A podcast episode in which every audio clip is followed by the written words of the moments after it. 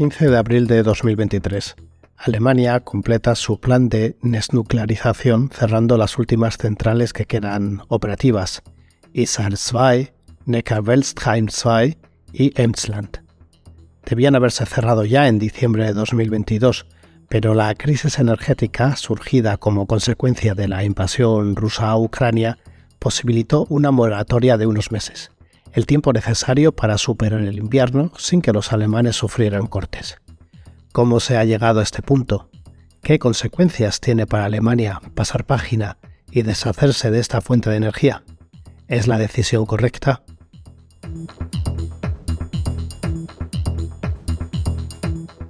Soy Ignacio Rubio Pérez y estás escuchando Inteligencia Alemana.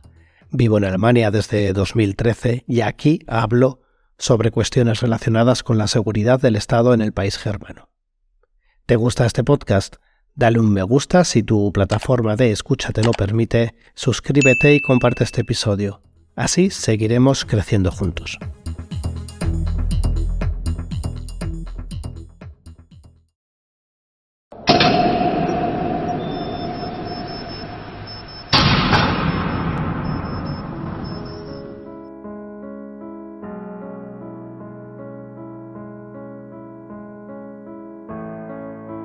Esto que has escuchado es la puesta en marcha de un reactor nuclear.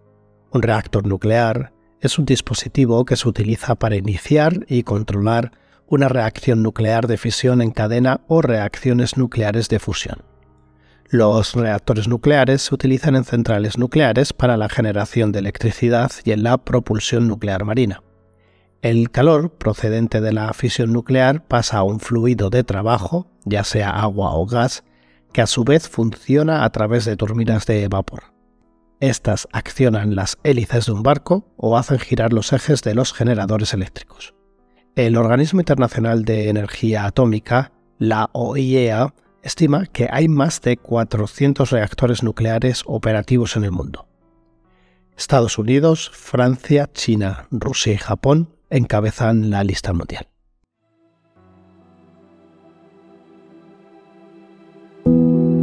He de reconocer que tengo mis dudas. ¿Es una buena idea que Alemania apague todos sus reactores nucleares? Si me hubieras preguntado hace un par de años, te habría respondido casi de inmediato. Apaguen los reactores. El accidente de Fukushima, el recuerdo de Chernóbil y la creencia de que el suministro eléctrico estaba asegurado serían las razones por las que te hubiera respondido tan categóricamente. Te soy sincero. Ahora tengo mis dudas. ¿Ha influido la guerra en Ucrania en la forma de ver esta cuestión? Es posible que los avances que se han producido en la tecnología nuclear hayan hecho de esta la alternativa segura, la energía puente para dar un paso al frente en la transición energética a través de renovables. Quería escuchar a las partes interesadas. Creo que es muy enriquecedor que las escuches sin prejuicio alguno porque se puede aprender mucho. Lo sé, es complicado, pero inténtalo. Cuento en este episodio con dos personas, con Francisco del Pozo, responsable de la campaña nuclear de Greenpeace España, y con Miguel Fernández Ordóñez, doctor en física nuclear muy conocido en Twitter.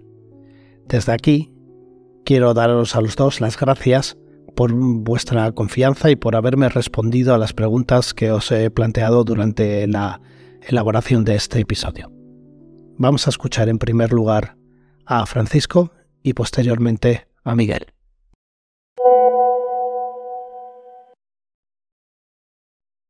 Hola Ignacio, soy Francisco del Pozo, responsable de la campaña nuclear de Greenpeace España. Pues nada, por nosotros ante la noticia que ya esperábamos del apagón nuclear de Alemania, estamos bastante contentos, evidentemente, dado que nuestra posición siempre ha sido muy excéntrica ante la, energía atómica con fines civiles y militares. El cierre de las tres últimas centrales nucleares que estaban operando en Alemania es la consumación de uno de los mayores errores de estrategia energética a los que hemos asistido en las últimas décadas. Un error que se viene llevando a cabo desde que en el año 2011, tras el accidente nuclear de Fukushima, el populismo electoralista de la entonces canciller Angela Merkel condenó al cierre a la principal fuente de energía libre de emisiones que tenía Alemania por aquel entonces. Y en primer lugar, pues es una buena noticia para el mundo porque al, haber menos centrales nucleares en operación, pues hay, hay menores riesgos de, de algún accidente grave que, como ya hemos visto en Fukushima o en, o Chernóbil. Obviando que algo como lo sucedido en Japón era del todo imposible en Alemania, Merkel necesitaba urgentemente dos cosas. Por un lado, aumentar su popularidad que había caído en picado por los rescates a los países del sur de Europa tras la crisis financiera. Y por otro, continuar controlando el estado de Baden-Württemberg, que había sido el bastión de la CDU desde los años 50. No consiguió esto último, pero sí lo primero, manteniéndose en la Cancillería durante 10 años más. Y lo hizo apelando al populismo, claudicando y arrodillándose ante el antinuclearismo alemán, y lanzándose en brazos de una transición energética, una Energiewende, que nadie sabía cómo iban a llevar a cabo ni cuánto iba a costar a los consumidores alemanes. Por otro lado, eh, a nivel social, eh, hemos visto que la energía nuclear realmente es una, es una rémora porque realmente estas plantas son bastante más caras y que las energías renovables, que están mucho más, abatan mucho la factura, por lo cual es buena noticia para los usuarios del sistema eléctrico alemán que puede que vean baja, bajada la, la tarifa. Con el cambio climático como coartada se ganó a la opinión pública con un ambicioso programa de desarrollo de energías renovables. Y digo como coartada porque si alguien se creyera de verdad que el objetivo real era la lucha contra el cambio climático, ¿a qué viene entonces cerrar tu principal fuente de producción de electricidad que no emitía gases de efecto invernadero? Cuando Merkel decidió cerrar las centrales nucleares alemanas, estas producían el 25% del total de la electricidad del país. Las renovables producían el 19% y los combustibles fósiles el 56%. Con los últimos datos disponibles a cierre del año 2022, Alemania continúa utilizando los combustibles fósiles para producir casi el 50% de su electricidad y el carbón continúa siendo su principal fuente de energía. Y aquí es donde radica el enorme error, porque si hubieran dejado sus centrales nucleares en operación y hubieran hecho la misma inversión que hicieron en energías renovables, hoy producirían casi el 80% de su electricidad sin emitir CO2 y además cumplirían sus objetivos climáticos que ahora no cumplen. Por otro lado, un tema también de justicia generacional, dado que ya no se producirán más eh, residuos reactivos de alta eficiencia, de alta densidad, con lo cual ya no habrá que gestionar tantos residuos. Y bueno, y a nivel de paz también, porque dado que el sistema nuclear europeo está muy, altamente dependiente de Rusia para tanto la tecnología como la obtención de uranio como otros servicios nucleares, pues si encima ha sido este tipo de servicios y de importaciones de, nucleares han servido, entre otras cosas, para financiar la guerra de Putin, pues cuanto menos dependencias tengamos energéticas de este país, lo menos financiaremos la guerra. Pues en términos generales, cualquier central nuclear son casi 100 años de dependencia de terceros países de nucleares. Son 60 años de operación, pero son 10, 100, 10 a 20 años de construcción y 20 años de mantenimiento. Sin embargo, lo que han conseguido es gastar ingentes cantidades de dinero para acabar siendo el país que más CO2 emite de Europa, contar con la tercera electricidad más cara de Europa y tener un sistema eléctrico que es 20 veces más sucio que el de Suecia, 5 veces más sucio que el de Francia y el doble de sucio que el de España. En materia energética, Alemania no es ejemplo de nada, ni puede dar lecciones a nadie. Su defensa del carbón, de los motores de combustión o la decisión de construir más de 20.000 megavatios de nuevas centrales de gas no son más que ejemplos de que el clima, en realidad, es únicamente una excusa en la que no cree ni siquiera el Partido Verde Alemán, que hace unas semanas no impidió que se derribara un pueblo entero para seguir extrayendo carbón del subsuelo alemán para posteriormente quemarlo. Y también hemos visto buena noticia para la transición energética de un sistema 100% renovable, pues se ha visto claramente que la, existencia de energías nucleares de alguna manera eh, ralentiza la, el desarrollo renovable. Entonces, dado que está ya no existe en Alemania, pues tenemos, es más fácil que maduren más las tecnologías tanto de generación renovable, solar y eólica, como también la almacenamiento y la gestión de la red de una manera más eficiente. También, bueno, pues hemos visto que las centrales nucleares están teniendo varios problemas durante el verano y las sequías para refrigerar. Entonces, al haber menos centrales nucleares, pues menos problemas de este tipo. Pues no, se adaptan bien al cambio climático ni a las variaciones de potencial ligadas a, la, las energías renovables. Así que en general estamos contentos y creo que esta es una, una tónica que está pasando en todos los países, desde Francia que ha tenido que parar muchos de sus reactores, pasando por eh, pasando por Reino Unido que también ha parado varios reactores, entonces es, es realmente una tónica o una deriva que está pasando en todos los sistemas que dependían de nuclear, de la energía nuclear. Y esperemos que también se mantenga el cierre de las centrales nucleares aquí en España.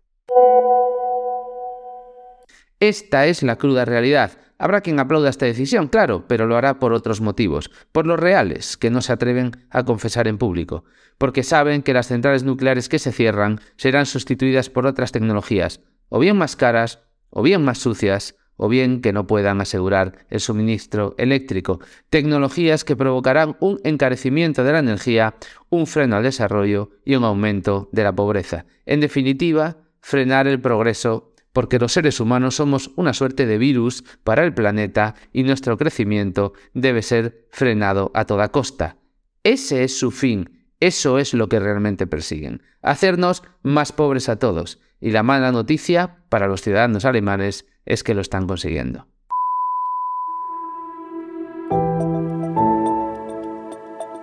Como yo, los alemanes también han cambiado de opinión en los últimos años.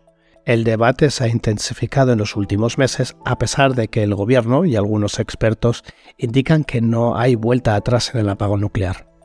En otoño de 2011, el 80% de la población veía con buenos ojos el abandono de la energía nuclear y solo el 8% lo consideraba erróneo. En mayo de 2021, la aprobación había caído al 56% según el Instituto Demoscópico Allensbach.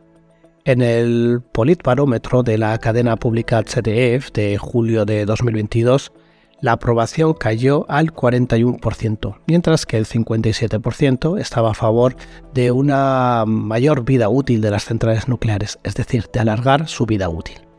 La mayoría de los alemanes está en contra del cierre de las tres últimas centrales nucleares de Alemania, según una reciente encuesta de Forsa. En este momento, dos tercios están en contra del abandono de la energía nuclear, según el barómetro de tendencias de EATL y NTV. En esta encuesta, el 43% de los encuestados se muestra a favor de que se alargara la actividad de sus centrales nucleares. El 25% pide incluso que se vuelvan a poner en marcha las centrales nucleares ya cerradas. Solo el 28% de los ciudadanos cree que el cierre de las tres últimas centrales nucleares es lo correcto. Los germanos afrontan incertidumbre. Más de la mitad de los encuestados no cree que se pueda garantizar de forma permanente el suministro eléctrico en Alemania sin contar con la energía nuclear. Intentemos organizar la información. El 15 de abril de 2023, Alemania dice adiós a la energía nuclear, aunque estaba previsto para diciembre de 2022. Es la aplicación de la decisión tomada en 2002 de abandonar progresivamente la energía nuclear. Angela Merkel le dio al acelerador en 2011 tras la catástrofe de Fukushima. La invasión de Ucrania puso todo en entredicho. Privada del gas ruso, Alemania enfrentaba el peor de los escenarios posibles, desde el riesgo de que sus fábricas se paralizaran hasta el de quedarse sin calefacción en pleno invierno. A pocos meses de la fecha límite inicial para el cierre de los tres últimos reactores, el 31 de diciembre de 2022, la opinión pública pedía una prórroga de la vida útil de las centrales nucleares restantes en el país. El precio de la energía estaba totalmente disparado y la cuestión climática jugaba un papel central. En octubre de 2022, Olaf Scholz, el canciller, a pesar de la oposición de sus socios de coalición, los verdes, alarga en unos meses la muerte anunciada de los reactores germanos, solo cuatro meses. Sus otros socios, los liberales, estaban contentos. El 15 de abril era la nueva y definitiva fecha para el apagón nuclear. Es kam spät, das Machtwort aus dem Kanzleramt. Nicht nur spät am gestrigen Tag, auch insgesamt in der Frage um die Laufzeit von Atomkraftwerken. Wochenlang stritten FDP und Grüne öffentlich. Nun nutzt Olaf Scholz seine Richtlinienkompetenz. El apagón nuclear está siendo un tema político más bien de corto recorrido en Alemania, una cuestión que sirve para erosionar al gobierno de coalición de Berlín. ¿Se necesitarían las nucleares para el invierno de 2023-2024? Bruno Burga, del Instituto Fraunhofer de Sistemas de Energía Solar, ICE, a preguntas de CDF Heute, afirma que las actuales reservas de gas y un invierno templado como el de este año ayudarían a cubrir las necesidades energéticas del país. Pero va más allá. Considera que la nuclear ya no está disponible en el país, no es una energía disponible, sencillamente porque no hay elementos combustibles y porque falta personal. Los operadores nucleares dicen que el debate sobre una prolongación de actividad es puramente teórico, simplemente porque siguieron las pautas marcadas por el gobierno alemán. Ya no hay industria atómica en Alemania. El país ha ido desmantelándola más de 10 años. Desde 2003 se han desmantelado de hecho 16 reactores. ¿Cuáles están siendo las consecuencias de esta desmantelación? La cuota de la energía nuclear en el mix energético alemán se ha reducido considerablemente y en 2022 solo representa el 6,7%, casi la mitad de lo que era en 2021. Alemania seguirá aumentando en 2023 su dependencia del carbón como combustible a costa de sus ambiciosos objetivos climáticos. Las compañías eléctricas nacionales están quemando más carbón para generar electricidad que en los últimos seis años, según muestran los datos recopilados por Bloomberg. Atentos a este dato. Alemania será uno de los pocos países que aumentará sus importaciones de carbón durante el presente año. Hay que evitar el colapso económico, apagamos las nucleares y quemamos más carbón. No parece una buena jugada. Es verdad que Alemania quiere eliminar progresivamente el carbón. De hecho, para 2038 y el gobierno de coalición se ha fijado incluso el objetivo de suprimirlo idealmente para 2030. Pero para hacer frente a la crisis actual, se han vuelto a poner en funcionamiento centrales térmicas de carbón que ya estaban anteriormente paralizadas.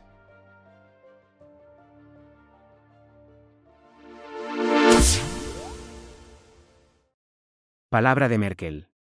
Os cuento una historia.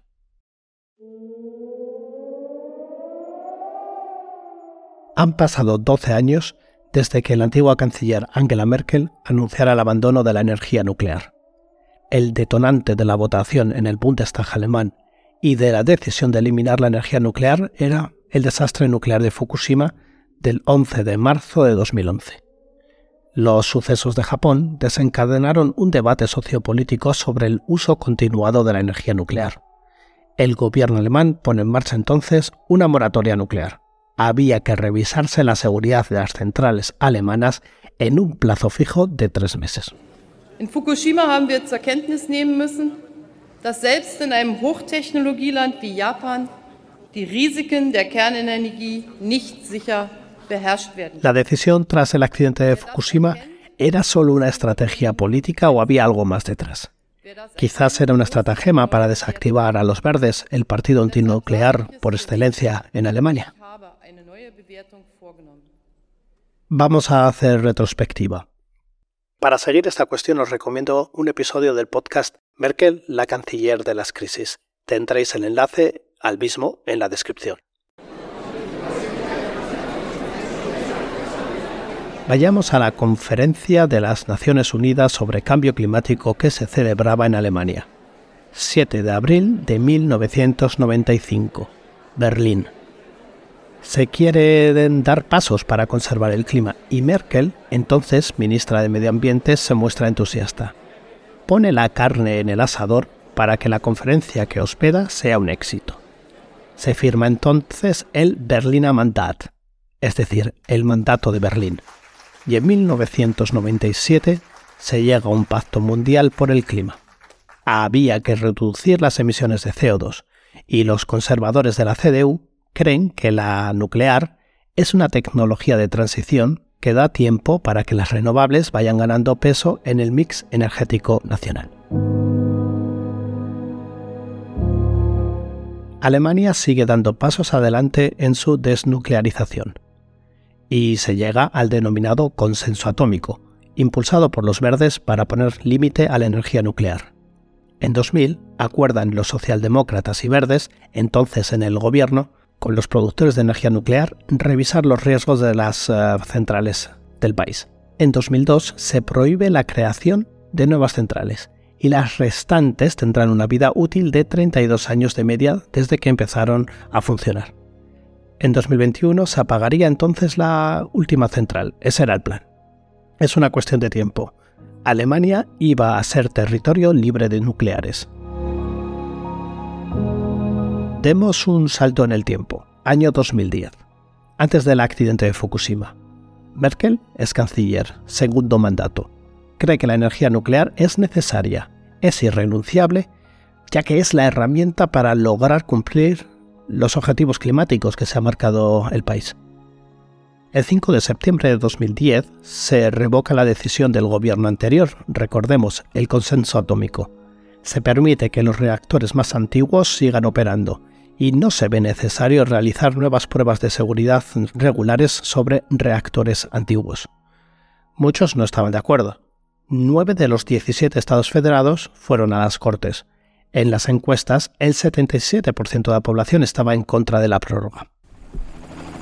La central de Fukushima al borde del desastre nuclear.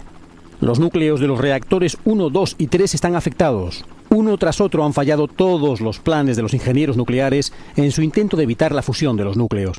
Las barras de uranio de la central deben estar permanentemente refrigeradas por agua. Y de repente Fukushima. El 11 de marzo de 2011 ocurre uno de los terremotos más devastadores en la historia, desencadenando un tsunami en el Océano Pacífico que arrasó la costa oriental de Japón. El desastre natural también afectó a la central nuclear de Fukushima, inundándola con una enorme ola. Debido al fallo en el sistema de refrigeración, se produjo una fusión en tres de las seis unidades nucleares, resultando en el peor y más grave accidente posible. Desde el desastre en la central nuclear soviética de Chernobyl en 1986, no había sucedido un accidente nuclear de esta magnitud, aunque existe una gran diferencia con Chernobyl, ya que Japón es un país de alta tecnología con altos estándares de seguridad. Tres días después del desastre nuclear de Fukushima, la canciller alemana, Angela Merkel, anuncia la suspensión de prolongar la vida útil de las centrales nucleares alemanas. En las elecciones regionales, que tuvieron lugar apenas dos semanas después en Baden-Württemberg, los verdes lograron vencer al representante pro energía nuclear de su partido, la CDU.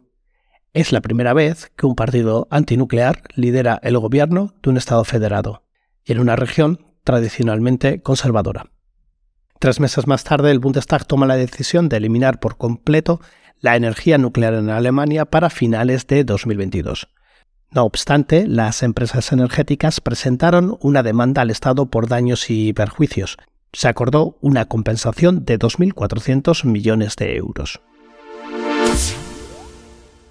Agenda 2035 La agenda de Ucrania, el aumento de los precios y la crisis climática han puesto a Alemania ante un desafío. ¿Cómo puede reducir su dependencia al exterior? ¿Serán las renovables capaces de cubrir la demanda del mayor depredador energético de Europa a medio plazo? El gobierno alemán tiene un plan, al principio muy decidido, ahora se quiere implementar en el escenario ideal.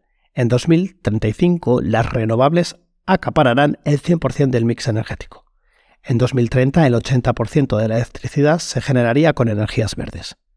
Con este anuncio, Alemania se convierte en el primer país del G7 que se ha marcado un objetivo climático tan ambicioso.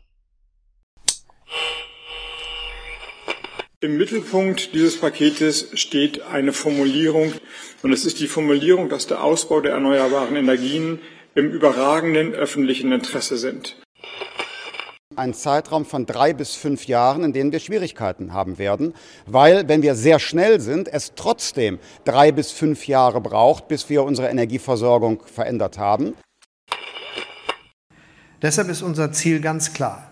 Wir müssen unabhängig werden vom russischen Energieimporten und zwar so schnell wie möglich, aber auch so sicher wie nötig.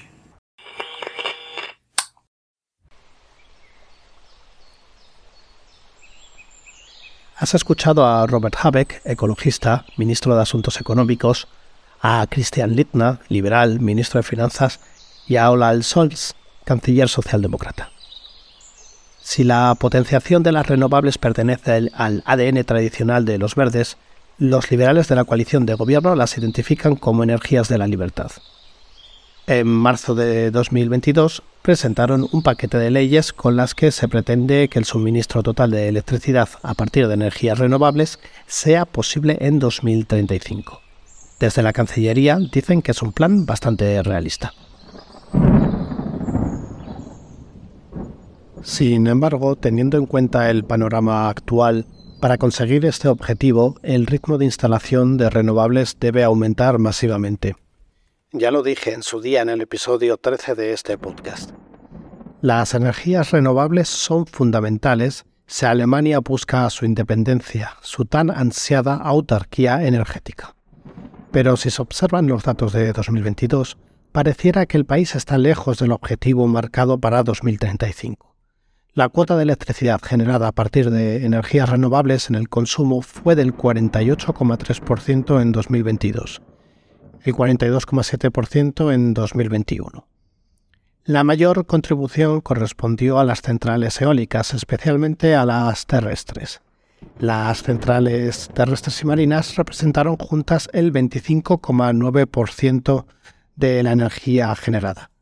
La fotovoltaica cubrió algo más del 11% y la biomasa en torno al 8%. La energía hidráulica y otras energías renovables representaron el casi 3% restante. Estos son datos de la Agencia Federal de Redes, la Bundesnetzagentur.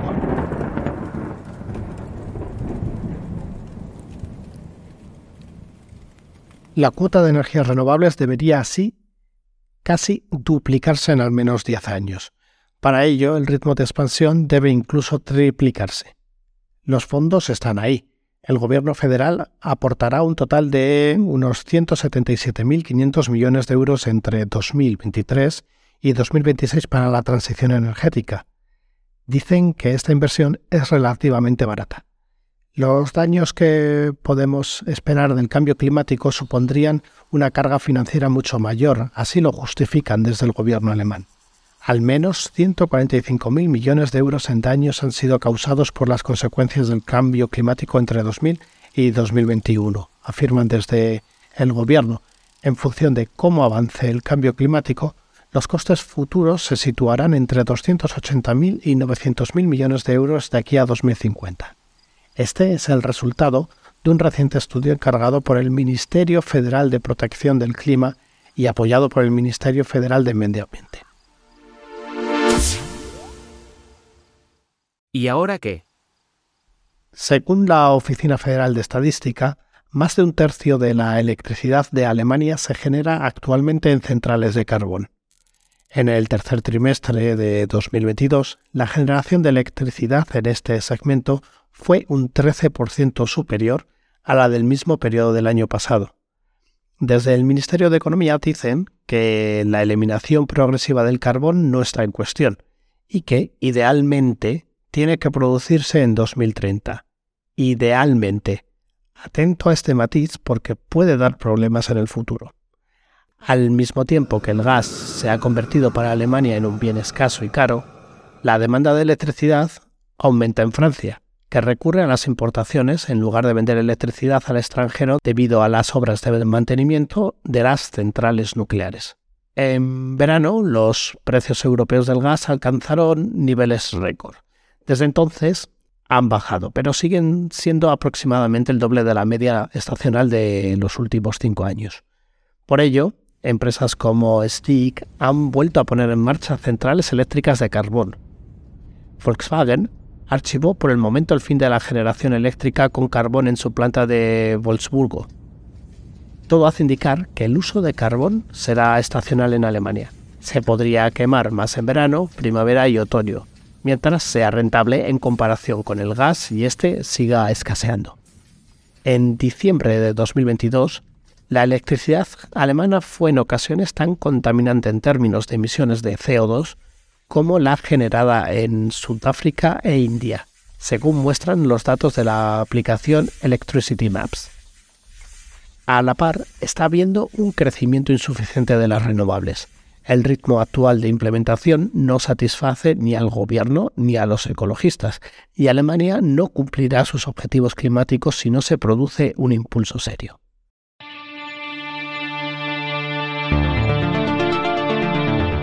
El país necesita instalar de 4 a 5 aerogeneradores cada día en los próximos años para cubrir sus necesidades, advierte Olaf Scholz, el canciller.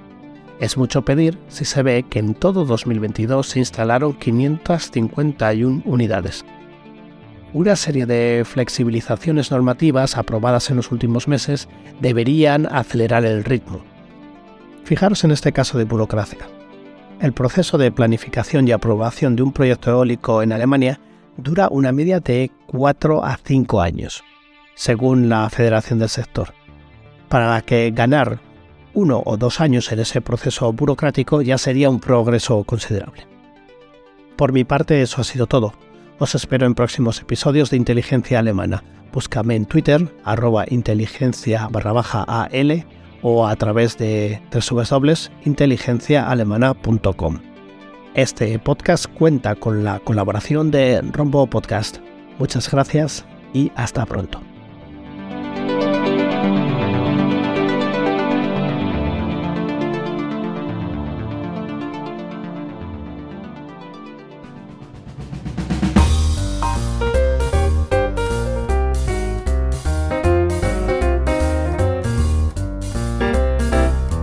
Inteligencia Alemana, el podcast dirigido, producido y presentado por Ignacio Rubio Pérez.